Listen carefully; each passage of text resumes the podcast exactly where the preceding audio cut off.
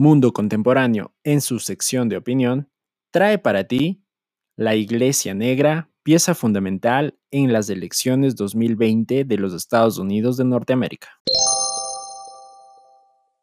Desde el activismo a favor de Martin Luther King hasta la sorpresiva presidencia de Barack Obama en los Estados Unidos, nos hemos dado cuenta que la comunidad afroamericana ha jugado un papel fundamental al momento de elegir a sus mandantes. El 3 de noviembre se llevarán a cabo las elecciones presidenciales número 59 en la historia de los estadounidenses. Los republicanos, representados por Donald Trump, buscan alargar el mandato y reactivar la economía a gran escala. Los demócratas junto a Joe Biden a la cabeza, buscan reformar de manera progresiva los Estados Unidos que hasta el momento conocemos. Si revisamos la historia de esta nación, podemos observar que la población negra ha sido pionera de buenas decisiones para varios colectivos sociales, y también nos encontramos con la otra cara de la moneda, una raza explotada, irrespetada y muchas veces abandonada. El poder de la sociedad negra dentro de los Estados Unidos está muy ligado a su fe, a las creencias religiosas, las mismas que han marcado su vida social y política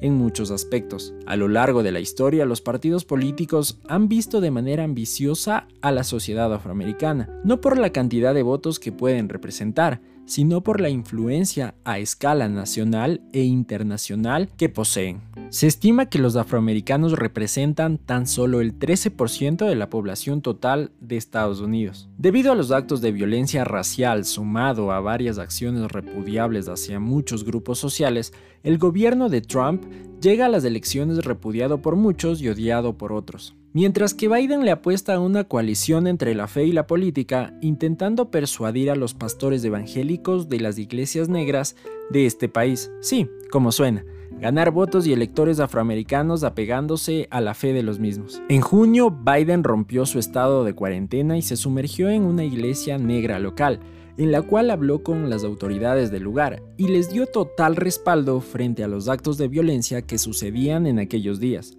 Joe Biden dice que políticamente creció en la iglesia negra. Sabemos que por beneficios de supervivencia y desarrollo, la comunidad afroamericana se ha aliado a la mayoría de candidatos del Partido Demócrata históricamente hablando, y esta vez pretende no ser la excepción, pues más del 80% de los votantes afroamericanos prefieren a Biden sobre Donald Trump. Pero es momento de persuadir la fe, es momento de que una comunidad en riesgo sea vista por políticos, es necesario que solo pongan los ojos en un grupo social, mientras existen varios grupos sociales a los cuales se les vulnera los derechos diariamente en esta parte del mundo. Deberíamos preguntarle al candidato demócrata si visitará las iglesias negras con la misma intensidad si logra despuntar en las elecciones. El problema social que nos aqueja mundialmente radica en la conveniencia, en estar de un lado para chuparle la sangre al otro y no devolvérsela, en usar al que nos puede dar mayor fruto y no retribuirle parte de la ganancia.